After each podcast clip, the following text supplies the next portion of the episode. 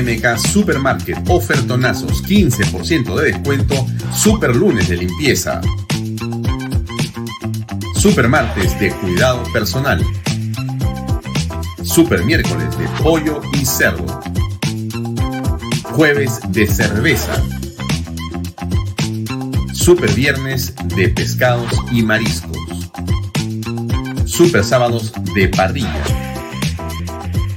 Super domingos infantiles, llévate el segundo producto a mitad de precio. MMK Delivery 960-587-331. Coldwell Banker Realty, bienes raíces. Coldwell Banker número uno hace 23 años en Estados Unidos. Vendemos tu casa hasta por 20% más que el promedio. Número uno en Florida con más de 12 billones en ventas. Número uno en Miami-Dade y Broward. Jimena Preye, 305-904-0631. Coldwell Banker Realty. ¿Qué tal amigos? ¿Cómo están? Muy buenas noches. Gracias por acompañarnos en esta nueva edición de Bahía Talks. Hoy día 8 de diciembre. Mi nombre es Alfonso Valle Herrera y esto es Canal B, el canal del Bicentenario. Es feriado, un día muy importante, muy importante.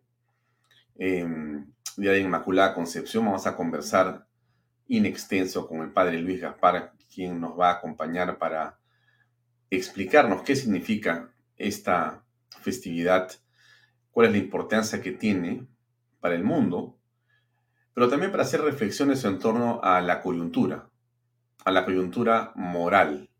Así es, a la coyuntura moral en la que estamos en el Perú. ¿Qué podemos decir? ¿Cómo podemos reflexionar? ¿Qué lecciones podemos sacar?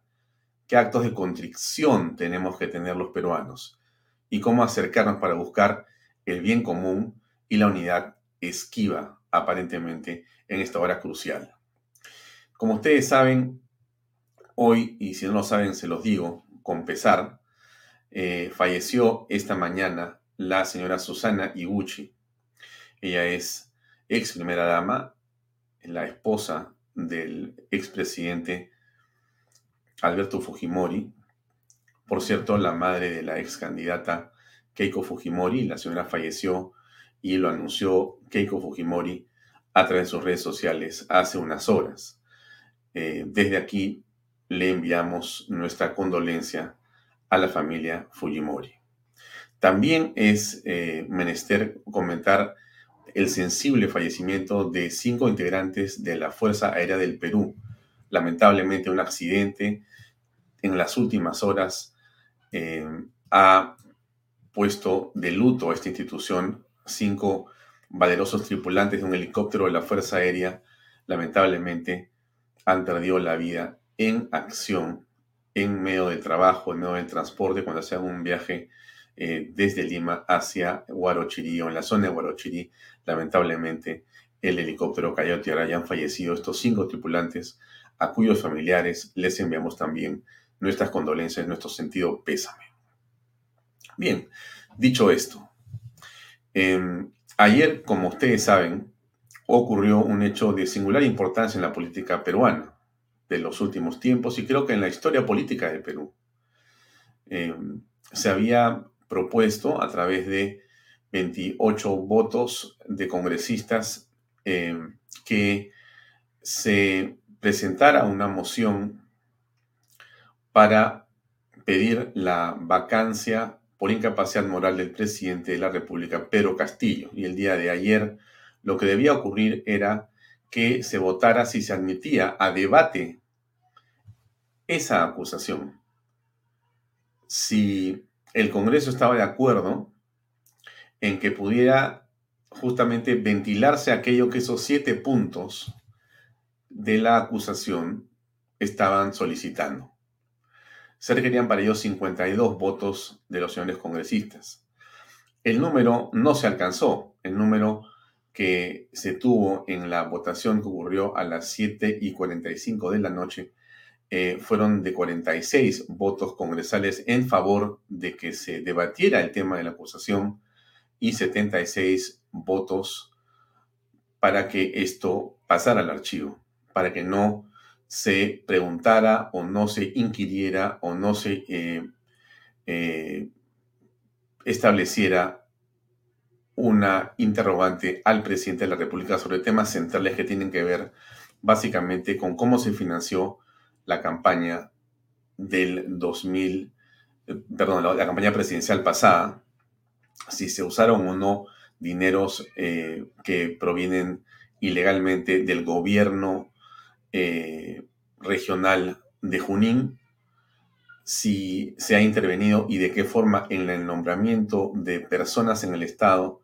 y o se ha intervenido o se ha alterado en los procesos de nombramiento de los principales jerarcas de la Fuerza Armada. ¿Qué cosa hay en relación a eh, los temas de la economía nacional, de la relación con la prensa, del nombramiento de personas de dudosísima reputación en embajadas y qué tipo de relaciones se pretende tener con gobiernos dictatoriales donde no existe democracia como Cuba, Nicaragua, Venezuela, etc.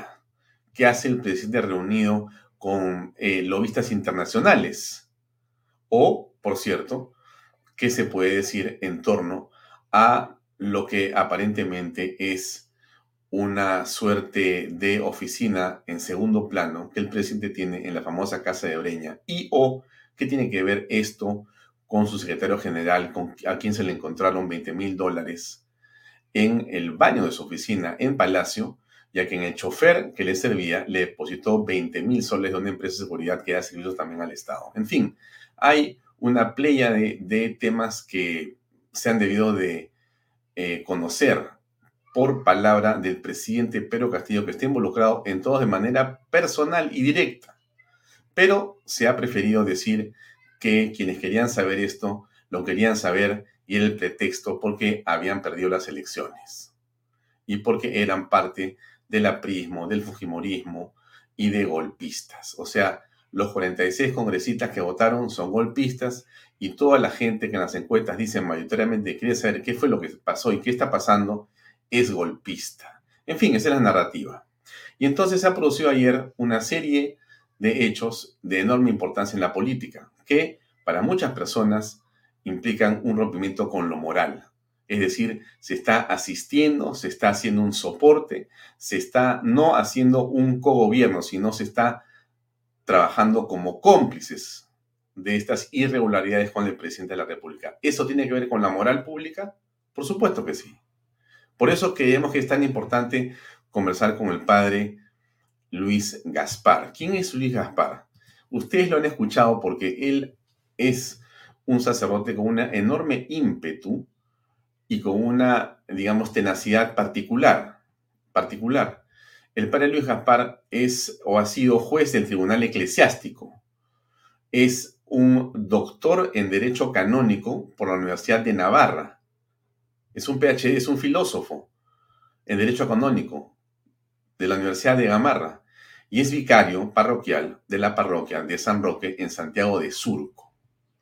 O sea que es un hombre que tiene no solamente una inteligencia muy determinada y perspicaz, sino que es un hombre que tiene una profundidad de conocimiento muy interesante. Y por eso yo me siento muy honrado de tenerlo esta noche en el programa, porque hoy es un día feriado, hoy es un día con, eh, digamos, reflexiones profundas. Hay personas eh, que en los medios eh, lamentan hoy día la muerte o la partida de sus seres queridos por diversas eh, situaciones o por enfermedades, por accidentes o por lo que lamentablemente puede haber ocurrido. También hay una sensación de eh, desasosiego, de malestar y de frustración en torno a la política. En todos los sectores donde uno lee, encuentra todavía señales profundas de enfrentamiento. ¿Cómo se puede resolver esto? Y la pregunta central del día de hoy, ¿cómo puede ayudar la Virgen María? ¿Qué tiene que ver la Inmaculada Concepción? ¿Y cómo puede nuestra fe tratar de encontrar caminos que nos permitan superar esta situación y seguir avanzando en lo que todos queremos que es seguramente la felicidad? Bien, Vamos a invitar al padre Gaspar que ya está conectado con nosotros eh, aquí. Padre Gaspar, ¿cómo está? Muy buenas noches. Gracias por estar con nosotros. Muy buenas noches, Alfonso, y muchas gracias por esta invitación en este día tan bonito para el mundo católico como es la solemnidad de la Inmaculada Concepción. Me uno a las condolencias de las cinco víctimas que esta mañana eh, nos informábamos, cinco tripulantes de la Fuerza Aérea Peruana. Mis condolencias a sus familiares y también mis condolencias a Keiko Fujimori y a sus demás familiares por la pérdida de su madre, Susana Iguchi. Bien, padre eh, Gaspar, yo quiero entrar a hablar de dos temas. En primer lugar, quisiera que hablemos por unos minutos, y si usted me lo permite, sobre el tema de la Inmaculada Concepción.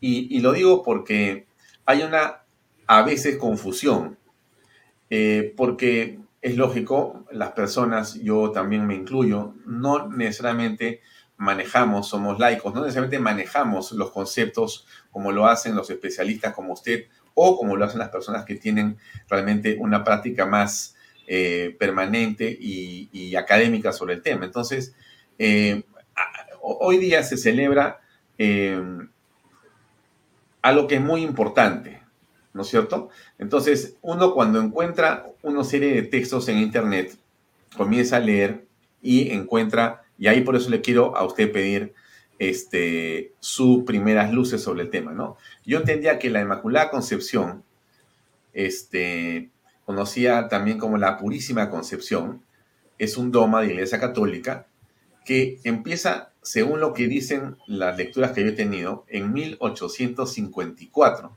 y que sostiene que la Virgen María estuvo libre del pecado original desde el primer momento de su concepción por los méritos de su Hijo Jesucristo. Ese es el tema, ¿no? Y que no debe confundirse esto con el dogma eh, de la doctrina del nacimiento virginal de Jesús. Ese es otro tema, son como dos cosas distintas, absolutamente no tienen nada que ver, pero mucha gente a veces las confunde. ¿Qué cosa es cada uno de estos temas y por qué no hay que confundirlos? Porque no tienen en realidad casi nada que ver.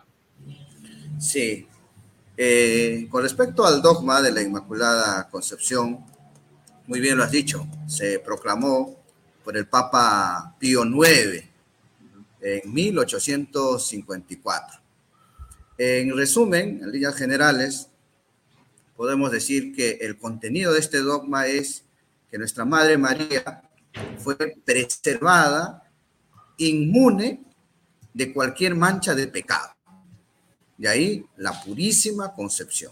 De ahí eh, la, la, Inmaculada, la sin pecado. Ella no tuvo pecado. Nosotros, seres humanos, ella también ser humano, es la única criatura humana que no tuvo ningún tipo de pecado, ni original ni personal. Nosotros, sí. Ya, siendo ella, como nosotros, eh, en el origen, descendientes de Adán y Eva. Así es. Ya. Y entonces, ¿por qué en el caso de ella no tiene el pecado que nosotros sí cargamos? Porque Dios, desde la eternidad, desde la eternidad, como dice el profeta Jeremías, antes que tú nacieras, yo ya te conocía desde el vientre de tu madre. Dios la preservó de toda mancha porque la dio la vocación de ser la madre de su hijo. Ese es un privilegio por haber sido designada, predestinada a ser la madre de Dios, la madre del Hijo de Dios, del Verbo de Cristo. Dios le dio esa gracia especial. Y cuanto menos debería recibir ella ese privilegio por haber sido elegido entre todas las criaturas, entre todas las mujeres, para ser la madre de Dios. no tuvo ese pecado original y por supuesto, mucho menos los pecados personales, que son consecuencia de la concupiscencia, de las heridas del pecado original. Recordemos que en el Génesis se nos narra la creación y al final la creación del, hombre. Y Dios le pone una condición a Adán y Eva. Después que le diga, todo esto es de ustedes, sométanlo para mi mayor gloria. Está a su disposición. Pero hay una cosa, ustedes no pueden comer del fruto del árbol prohibido. Todo lo demás está permitido. Y ellos tuvieron los dones preternaturales, lo que la teología lo explica, que ellos no tenían pecado, no tenían vergüenza de sí mismos, no había un desorden interior, ellos no iban a morir. Pero sin embargo, eh, simbolizado en la serpiente, el demonio los tienta, ¿no? Y les dice, Dios les está engañando. Porque si ustedes comen el fruto del árbol prohibido, van a ser como Dios. Entonces ahí está el pecado de Adán y Eva. Desconfían de Dios. No hacen su voluntad. Y la tragedia está cuando ellos comen, entra el pecado en ellos, la herida en su naturaleza, se avergüenzan de sí mismos. El mismo Génesis lo describe cuando Dios va al paraíso, los busca. Adán, ¿dónde estás? Siempre iba a visitarlos y Adán no respondía, no aparecía. Después de un largo rato, aparece, aquí estoy, Señor. Y Dios le dice, ¿por qué tanto has tardado? y le echa la culpa a la mujer, ¿no? La mujer que tú me diste me dio de comer del fruto del árbol prohibido. Y por eso él grafica la Sagrada Escritura de esa su vergüenza, de esa su herida en su naturaleza humana, de esa su concupiscencia, de, tentación hacia el mal cuando se cubre con una rama sus partes íntimas. Ahí es un símbolo de decir, aquí ya hay un desorden en su naturaleza humana. Pues todas estas consecuencias del pecado original no lo tuvo nuestra madre, la Virgen María. De ahí inmaculada, santa, pura, la sin pecado. Nosotros nacemos con el pecado original. Nuestra naturaleza está herida y vamos a morir, que son consecuencias del pecado original. Y desde el uso de razón tenemos los pecados personales. Tenemos la libertad de elegir el bien o el mal. Cuando elegimos el mal, vienen los pecados personales, que es la adversión, el rechazo a Dios. Como en su momento Adán y Eva rechazaron a Dios porque quisieron ser como Dios, desconfiaron de Dios. Mm. Ahora, el día de hoy, 8 de diciembre, lo que se está conmemorando en todo el mundo es la concepción de la Virgen María, la concepción, o sea, esto es cuando se concibe a la Inmaculada, a, justamente la Virgen María, porque el cumpleaños de ella, vamos a llamarlo así, o la natividad, o sea, el festejo de su nacimiento es el 8 de septiembre, dentro de nueve meses exactamente. Pero hoy es una fecha muy importante en el calendario en el mundo entero. Así es como celebramos también la concepción de Jesús, el día de la anunciación del ángel Gabriel, que es el 25 de marzo, ¿no? De cada año celebramos el anuncio del ángel y nace el 25 de, de diciembre, ¿no? Cada 25 de marzo la anunciación, la concepción de Jesús y cada 25 de diciembre el nacimiento. Hoy estamos celebrando la concepción, fue concebida sin pecado original de nuestra Madre, la Virgen María. Así es. Bien, entonces, ¿qué es lo que, digamos, un católico cristiano debe de hacer el día de hoy? ¿Qué es lo que debería de, digamos, tener como actitud en este día? ¿Qué tipo de reflexión eh, podría hacerse hoy, eh, Padre Gaspar? Tu pregunta es muy buena y tiene que ver con la participación en la vida pública de, los católicos. En este caso, conforme al mensaje, a la enseñanza de esta fiesta del día de hoy, que es la concepción inmaculada de la Virgen María. En el fondo aquí está el tema del pecado. Aquí habría que reflexionar el pecado. Y me voy a remitir desde el punto de vista de la doctrina social de la Iglesia. La Iglesia no es ajena a las realidades temporales. La Iglesia está en la historia, está en el tiempo, y el ser humano es terrenal. Y la iglesia tiene una misión, tiene un mensaje que dar. No puede ser ajeno al comportamiento, a las actitudes de los creyentes en el ámbito de la política, de lo social, de lo económico, de lo familiar. Y la doctrina social, todo esto lo ha englobado en sus enseñanzas, que son de acuerdo a la enseñanza de la Biblia, del catecismo, del pronunciamiento de los papas, ya sea en exhortaciones, escritos o mensajes televisivos. ¿Sobre qué puntos? Sobre la dignidad de la persona humana, sobre el bien común, sobre la solidaridad y sobre la subsidiariedad. Estos son los principios de la doctrina social de la iglesia. Y esto no es política, esto es doctrina social de la iglesia, porque la iglesia católica no es un partido político, la iglesia católica no es una ONG, la iglesia católica no es una ideología, una idea. La iglesia católica es un pensamiento, es una persona a quien seguimos, a Cristo nuestro Señor. Tiene un mensaje. Y en ese sentido, y en ese sentido, Alfonso, el pecado es condenado por la iglesia. El pecado es un rechazo a hacer la voluntad de Dios. El pecado nos lleva a dar la espalda a Dios, a no hacer su voluntad, a rehusar a todo aquello que nos pueda llevar al bien. Eh, estos días estaba siguiendo con atención también la reflexión que has hecho hace un momento sobre la coyuntura política de, nuestra patria.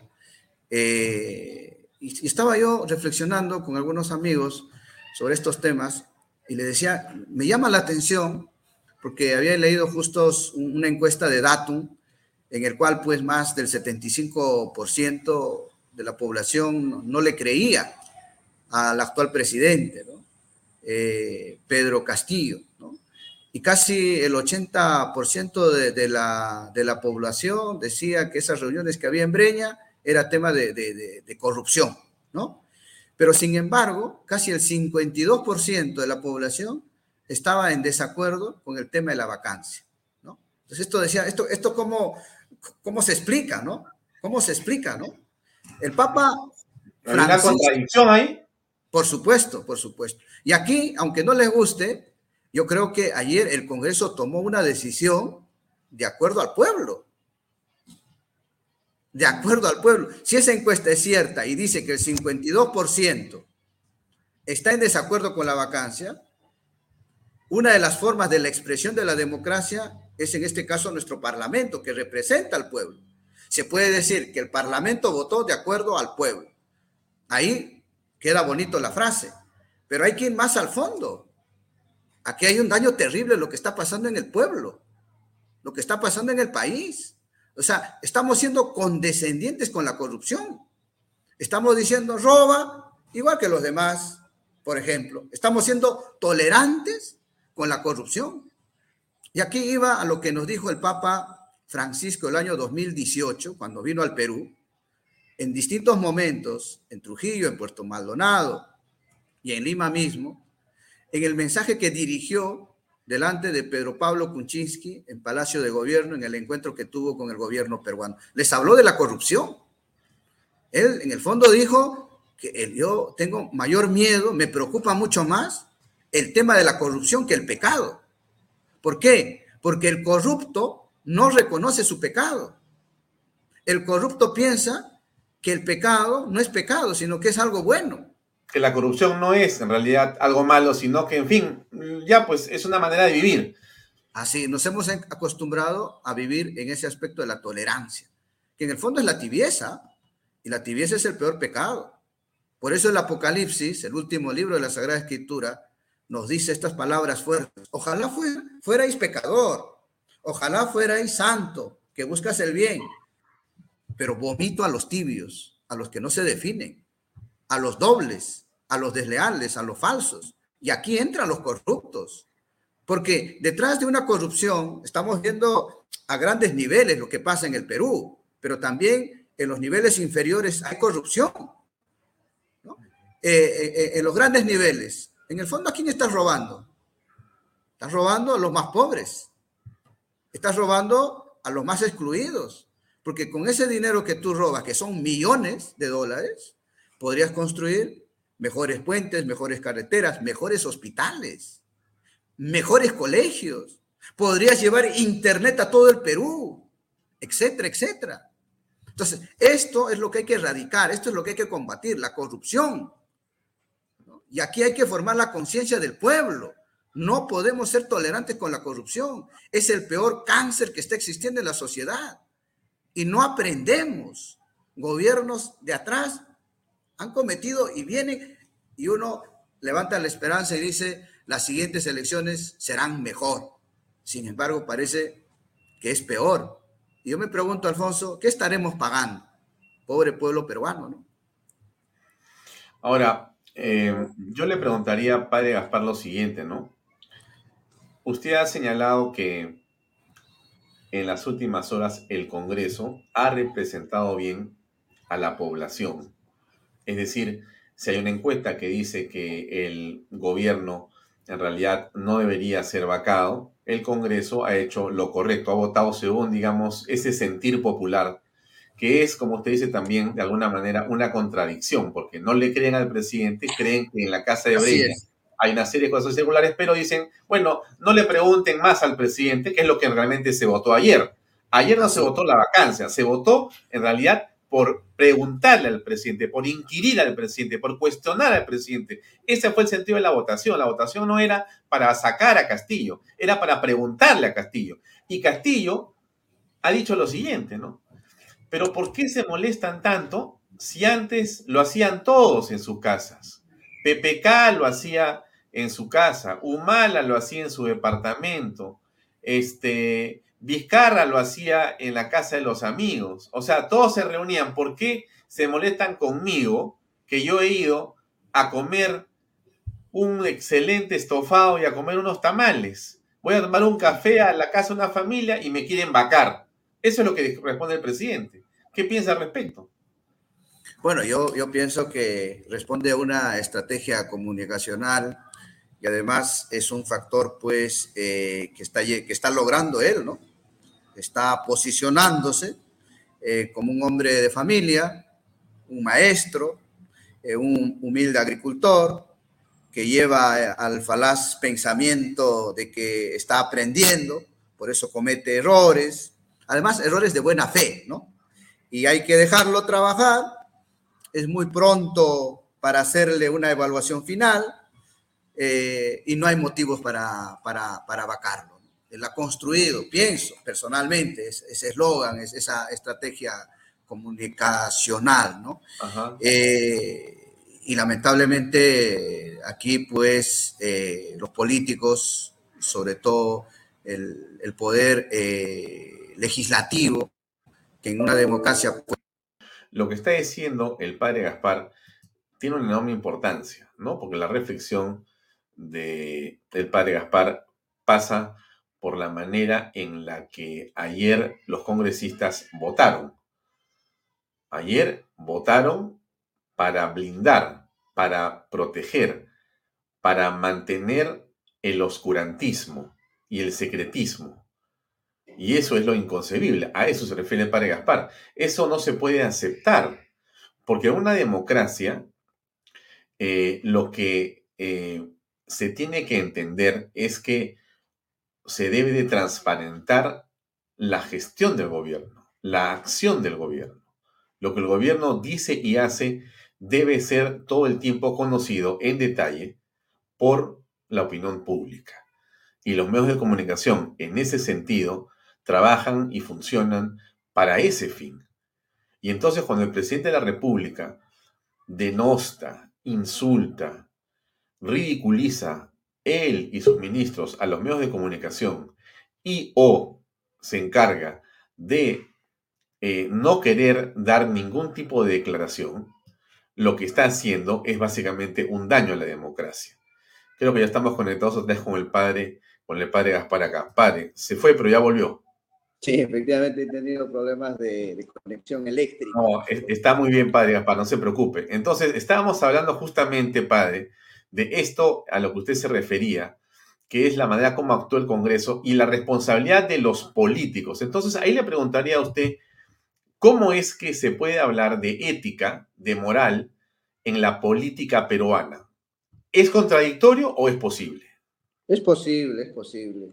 Eh, esto lo que voy a decir no es políticamente correcto, lo que voy a manifestar, ¿no? porque a veces eh, pretenden eh, ponernos un bozal a los pastores de la iglesia eh, cuando no les conviene que hagamos una reflexión de acuerdo a las enseñanzas de la Iglesia Católica. En cambio, si, si a ellos les gusta tu frase, pues te, abren todas las puertas, como un mundo dividido.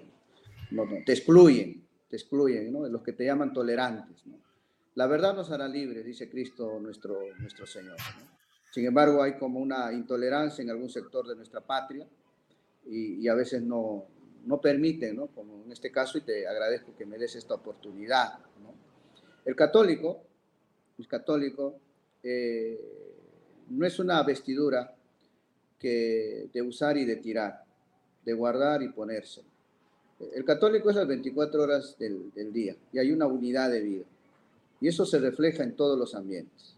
Tú eres católico en tu hogar, en el supermercado, en el campo deportivo, en el espectáculo, en la política, en el viaje, donde tú vayas, donde tú estés, en cualquier acontecimiento humano, tienes que llevar la luz de Cristo, la semilla de Cristo. Tienes que ser otro Cristo con tu testimonio de vida. Sin embargo, a veces eh, hay ideologías que sostienen, está bien, vive tu fe en lo privado, vive personal o en tu familia, pero no me traigas al campo de la economía, al campo de lo social, al, campo de la cultura, al, campo de la política, al campo de, las eh, obras eh, públicas. Yo te digo un momentito, esta nación tiene raíces cristianas. Hasta hace dos constituciones atrás, la religión católica era la oficial. En el himno nacional, en el preámbulo, se invoca a Dios. En los mismos artículos de la Constitución, en el himno nacional, vemos en las raíces de nuestra patria cómo ha estado presente la Iglesia Católica.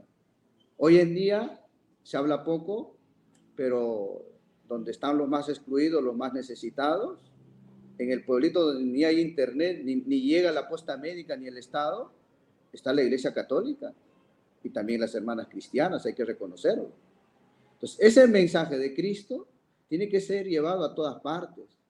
Y yo veo en políticos, eh, tal vez de misa dominical, o que se proclaman católicos, que se golpean el pecho, que de vez en cuando salen con una ayudadita de, de, dos, de dos saquitos de arroz, o salen en las campañas para ser elegidos presidentes o congresistas católicos, pro vida, pro familia, tal. Se acabó eso, se olvidaron.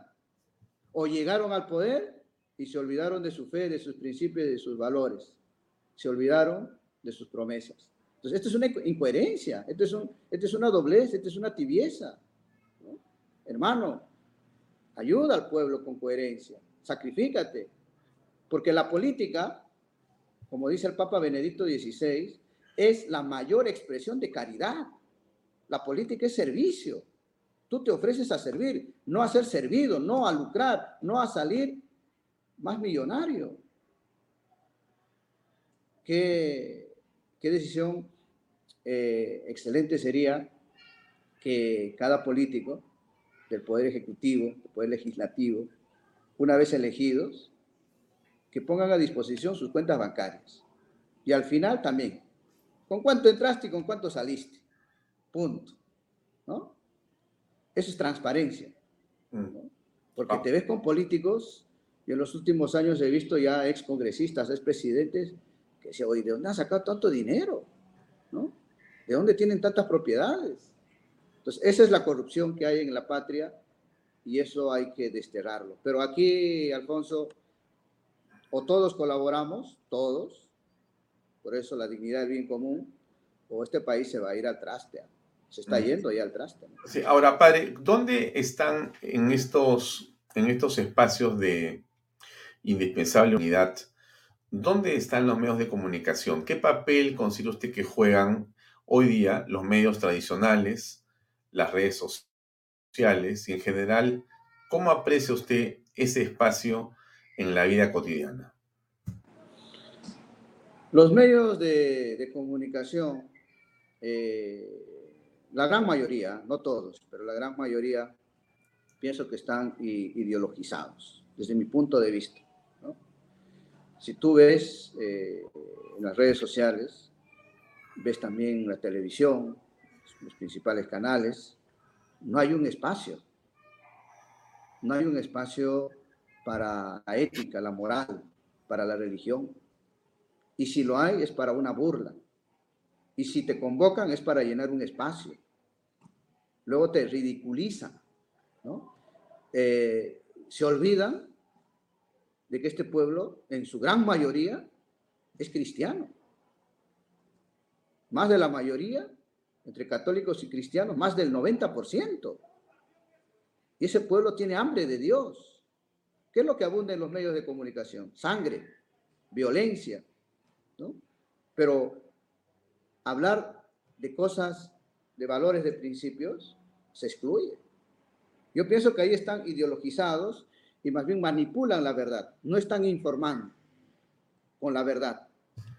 Están informando con ideologías o están informando también por otros intereses económicos. ¿no? Quien da Pero acá, marca la línea editorial. Claro, aquí este, se habla de que en realidad, por ejemplo, usted con esa postura religiosa, usted podría ser un conservador de derecha o de ultraderecha más bien, porque usted pone a Dios por delante y eso lo podría estar catalogando o lo podría estar definiendo como un hombre pues de la ultraderecha, casi un facho en la opinión de seguramente un grupo de esos medios de prensa que creen que lo políticamente correcto es lo que debe ser. ¿Qué piensa al respecto? Bueno, eh, esa es una forma de etiquetarte, una forma también de satanizarte y una forma de excluirte. ¿no? Ese es el pensamiento único. No piensas como ellos, te excluyen o te etiquetan.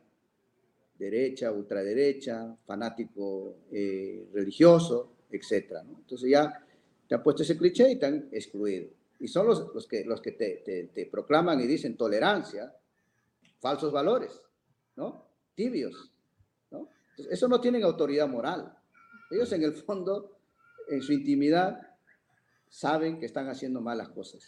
Saben que están equivocadas. Seguramente este, nos van a decir ultraconservadores por hacerle una entrevista a usted. Y me da mucha risa eso. Yo quiero insistir en algo que me parece central, porque la pregunta sigue siendo la que le hice al principio, ¿no? Pasamos por los partidos políticos, pasamos por la política, hemos hablado de los medios de comunicación, pero entonces, ¿dónde encontramos la respuesta? Yo le quiero preguntar lo siguiente, porque la familia es el centro de todo lo que ocurre en nuestras vidas. Eh, a ver, quiero ser eh, más bien más explícito, ¿no? Dios es el centro, pero la familia es el espacio, es la célula, es eh, la manera en que nosotros convivimos y nos desarrollamos. ¿no? La familia es realmente un núcleo fundamental en el desarrollo social, ¿no es cierto? Pero además fortalece al ser humano, ¿no es cierto? Y es en realidad donde uno encuentra las principales lecciones. ¿Por qué es que este grupo de medios ideologizados va contra la familia, ataca a la familia, combate a la familia y más bien pretenden varias ideologías separar a la familia, desmembrarla, ¿no es cierto? Separar a los viejos de los jóvenes, a las mujeres de los hombres, a los padres de los hijos, y entonces lo que buscan es desarraigarla, desintegrarla. ¿Cuál es el problema de la familia?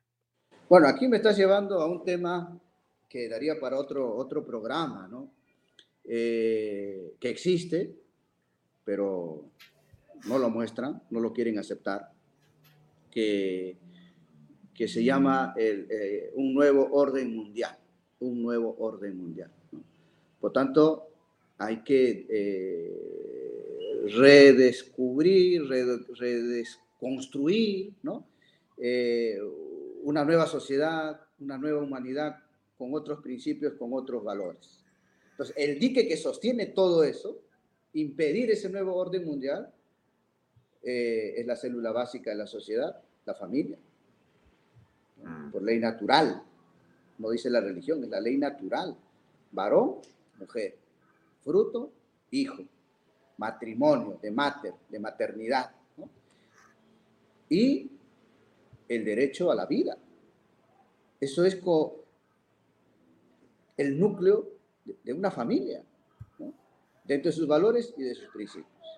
El Papa eh, Juan Pablo II, en su primer documento, par de años después de haber sido elegido Papa, 1982 me parece, después de varios tiempos de consultas, de estudio, de reuniones con obispos de todo el mundo, sacó un documento que los invito a que lo, lo lean, Exhortación Apostólica, Familiares Consorcio, Y hace par de años el Papa Francisco ha sacado otro documento, otra reflexión sobre la familia, Amoris Leticia, eh, que habla sobre la familia.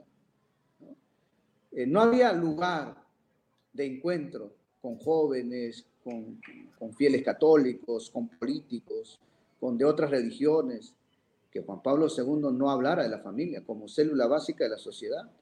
Y decía de la familia que como sea la familia, así va a ser la sociedad. Entonces volvemos aquí al inicio del, del programa, ¿no? El pecado, la corrupción. Ya, ¿eso de dónde sale? ¿De las calles? ¿Propiamente del poder legislativo, del poder ejecutivo, del poder judicial? Cada una de esas personas viene de una familia, ¿no? ¿Cómo serán esas familias? ¿Qué valores, qué principios habrán recibido en sus hogares? Los papás, ¿qué estarán dando a sus hijos, ¿no? ¿Qué formación? aunque siempre hay ovejas negras, como decía la abuelita, ¿no? Le hemos dado todo, pero no ha respondido, ¿no? Pero esta sociedad que encontramos muchos falsos valores, lógicamente habría que hacer una reflexión también en la familia, ¿no? Mm. Están perdiendo el significado de la familia. Entonces, padre Gaspar, dicho eso, quiere decir que también en la familia puede estar la solución al problema. Hay que fortalecerla, más Siempre se ha hablado, ¿no? Siempre de las políticas públicas a favor de la familia. Y siempre se ha hablado por qué no existe un ministerio de la familia, por ejemplo, siendo algo importante, siendo el motor de la sociedad. Mira, en plena pandemia, te digo con conocimiento de causa, yo aquí tengo cinco asentamientos humanos. Estoy en ¿Dónde, el ¿Dónde para, ¿En qué parte? ¿Cómo se llaman esos? Estoy en el límite, mi parroquia está en el límite, o sea, límite, ese sector, Surco, Chorrillos, Surco, San Juan de Miraflores, por Alipio Ponce, por toda esa zona, ¿no? Eh, y tengo cinco asentamientos humanos. Mira, los primeros semanas, meses de la pandemia, gran parte de esa gente eran los que salían al mercado central, a mesa redonda, al mercado de frutas, a los semáforos, vivían del día a día. Alfonso, del día a día. Se cerró, nos encerraron. Esa familia, ¿dónde iba a vivir? Tuve que abrir un comedor parroquial. Y hasta el día de hoy doy 500 almuerzos de lunes a viernes. ¿Y el Estado cómo lo ayuda? Cero, cero, cero, cero. Vivimos. ¿Y de dónde salen esos 500 almuerzos? Así es. ¿De dónde salen? Con la, ayuda de los vecinos.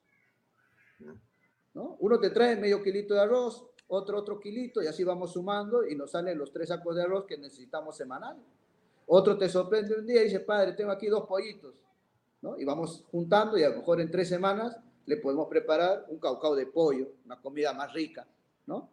Menestras nos llegan y así nos vamos eh, abasteciendo. Eso es lo que se llama solidaridad, es un principio de la Iglesia Católica. Bueno, a lo que, a lo que iba, ¿no? De, de, las políticas públicas a favor de la familia. Este país debería tener un instituto, un ministerio de la familia, ¿no? En plena pandemia, ¿cuál ha sido el sostén? de estas personas que se han quedado sin trabajo, por lo tanto sin comida.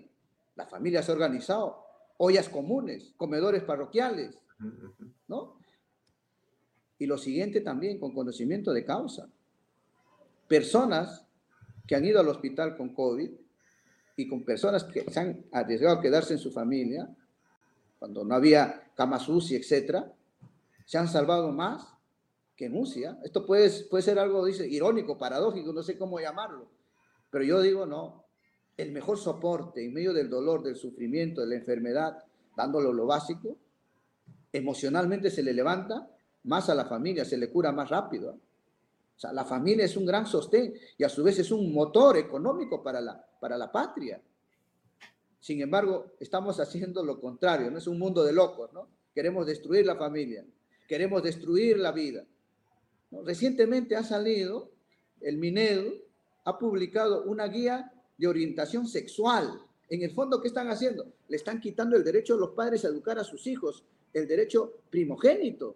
El Estado se quiere presentar como el papá, como el dueño de las criaturas, de los niños, de los jóvenes, y les va a enseñar el tema cómo llevar la sexualidad, que en el fondo es casi pornográfico, ¿ah? disculpa la palabra. Les invito a que lean esa línea, esa guía de educación sexual, ¿no? Hay niñitos que no saben ni limpiarse los mocos, pero ya les están preparando para el tema sexual, ¿no? Hablar de masturbación, de pene, de vagina, Oye, enséñale primero a sumar y a restar, a limpiarse los boquitos, a saber usar bien los servicios higiénicos, ¿no? Y, todo esto sin que sepan sus padres, sin que les hayan consultado a sus padres. A adolescentes, distribuirles gratis píldoras del día siguiente, píldoras abortivas, sin, sin consentimiento de sus padres. Y además, hay proyectos de ley que nos quieren llevar aprobar el aborto hasta el noveno mes. Nueve meses. Terrible. ¿eh? Estas son las políticas que hoy en día se están impulsando, por ejemplo, en el Congreso. ¿Qué políticas a favor de la familia encontramos? A favor de la vida. Casi cero, casi cero. Y todo esto está infectado, lo que yo llamo la ideología de género, más el poder judicial y el poder legislativo, que viene desde Humala. Ahora, esto eh, parte de una concepción según la cual el ser humano le pertenece al Estado y entonces los hijos eh, no son de la familia, sino son del Estado y por lo tanto su educación, su formación en el futuro y su desarrollo, cualquiera que sea, va a ser dirigido, organizado, orquestado por un Estado que es el que manda, el que rige. La felicidad depende del Estado, de nadie más. Es una manera de ver el mundo, ¿no es cierto? Y eso usted lo aprecia claramente hoy en varias tendencias políticas en el Perú. Así es, así es. Y recientemente, como esto lo que estaba manifestando de, del, del, Ministerio de Educación, con esta guía para la educación sexual de los, de los niños, ¿no?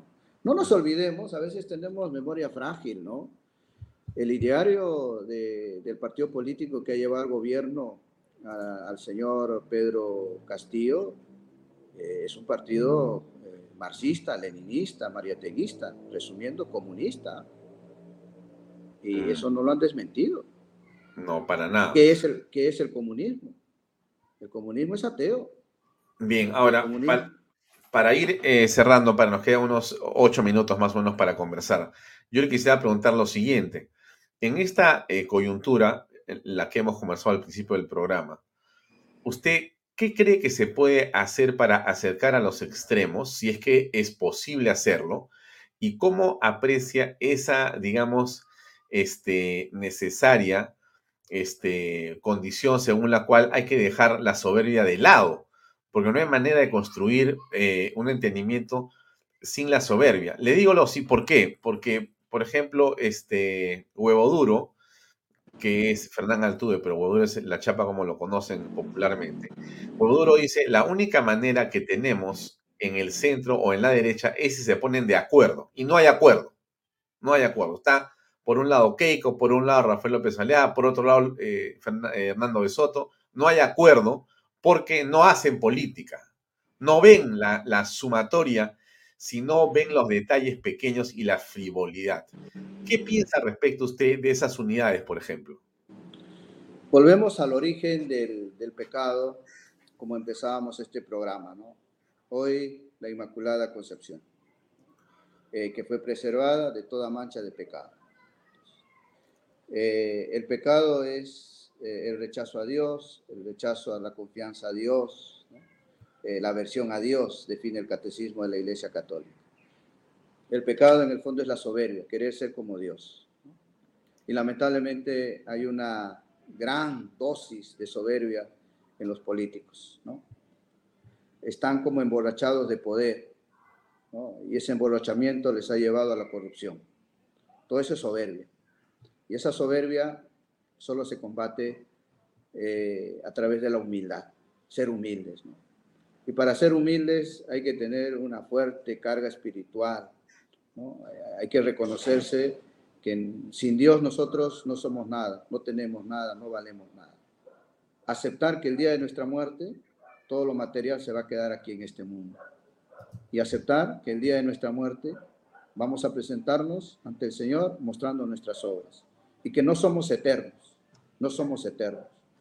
Y aquí un desprendimiento de todos los políticos repasen, el mejor plan político, sin que la iglesia sea política, es la doctrina social de la iglesia. Estoy seguro que un candidato que se lea y aplique la doctrina social de la iglesia y lo cumpla si llega al poder, otro gallo cantaría en el Perú. Pero para lograr eso, yo creo, sinceramente, Alfonso, sin ser eh, pesimista, pero solo un milagro puede lograr unir a la clase política del Perú, dejando de, lado sus ideologías, sus intereses personales eh, y viendo el bien común de nuestra patria. Pero no veo, no veo ese milagro, no veo ese interés. Veo que cada uno está con su arbolito. no quieren apostar por el bosque, no, quieren ayudar al bosque, quieren ayudar un arbolito, que lo que les conviene. ¿no? no les conviene el bosque, quieren seguir robando, quieren seguir viviendo de la película, quieren seguir teniendo su poder, su cotita de poder, ¿no? Así como existen lo grande en los políticos el poder, se emborrachan del poder, también más abajo hay, igual, ¿ah? desde aquel eh, hombre de seguridad que está en un condominio, desde aquel que te está cobrando el pasaje en, el metropolitano, perdón, en, los buses o en las combis, ¿no? Todos tienen su cotita de poder y a veces son soberbios, ¿no? Se creen los dueños. No hay espíritu de servicio, no hay cultura de la educación, milagro para que se unan. Y ojalá, rezo por ello y hoy en esta solemnidad le pido a nuestra madre, que nos ayude a todos a ser más humildes. A mí también. Y hablando de corrupción, Alfonso, eso se puede ser otro programa. Eh, hemos hablado de, la doctrina social de la iglesia eh, en lo político, en lo social, en la familia, en la cultura, ¿no? Pero también hay, hay corrupción en la iglesia. También hay corrupción en la iglesia. Hablamos de los pobres, pero vivimos como ricos hablamos de los pobres, para los pobres los tenemos olvidados. Y lo digo con conocimiento de causa. Entonces, eso también clama al cielo. hay en todas las ¿Se refiere eso por alguna razón en especial de alguna persona o personaje o personalidad? ¿O es una frase? Es una reflexión general que hago. Es una reflexión general. La iglesia en general. En general Por eso, esta, esta reflexión del día de hoy, invito a mis colegas también, eh, sacerdotes, consagrados, que, veamos, hagamos nuestra oración con esa eh, luz que nos da la solemnidad de hoy, preservada de toda mancha de pecado. Así fue concebida nuestra madre. Nosotros tenemos pecado, pues pidamos perdón y empecemos de nuevo. Si detrás de nosotros hay corrupción, reconozcamos que estamos teniendo un cáncer que está haciendo mucho daño y hay que dejarnos curar, hay que dejarnos ayudar. Bien, padre Gaspar, ¿qué le podríamos pedir ahora? Nos ha dado usted una serie de mensajes y lecciones y reflexiones. Quizá lo mejor que podríamos eh, pedirle a todos es que hagan un, en realmente un rapto de humildad profundo, que será la mejor manera de poder, eh, hoy que es el día de la Inmaculada Concepción y la Virgen María, quizá eh, podríamos dar un pasito adelante para tratar de encontrar la unidad indispensable. Ojalá que sea así. Padre, unas palabras finales suyas para todos en este día, Padre, por favor. Sí, eh, mi saludo, mi, bendición en este clima de adviento que nos estamos preparando para la Navidad. Eh, la Navidad es Jesús, es el cumpleaños de Jesús, no es tu cumpleaños. Por lo tanto, pongamos todos los medios para que este 24 de diciembre, en la Noche Santa, eh, junto con nuestra familia, que después de Dios, lo más sagrado que tenemos, podamos saludar, podamos celebrar el nacimiento de Jesús. Ese niño que nace en una cuna, en un pesebre, pobre, humilde, sencillo, nos trae la esperanza. No hay que perder la esperanza. Hemos hablado de, temas pesimistas, de realidades tristes que está viviendo la patria. Es verdad, muy triste lo que está pasando en el Perú pero no perdamos la esperanza. He hablado de milagros, solo un milagro puede unir a todas las clases políticas para sacar adelante a todo el Perú, viendo el bien común. Esa no lo debemos perder, esa es la esperanza. Y eso nos trae el niño Dios, la esperanza. Estos días, Alfonso, desde el 3 de diciembre, me voy a prolongar hasta el 13 de diciembre, estoy visitando 18 lugares distintos de la jurisdicción parroquial, Nuestra Señora del Monte Carmelo, aquí en Surco, que, ya estoy terminando la parte de Surco, voy a iniciar la parte de Chorrillos voy a acabar con la zona de San Juan de Miraflores.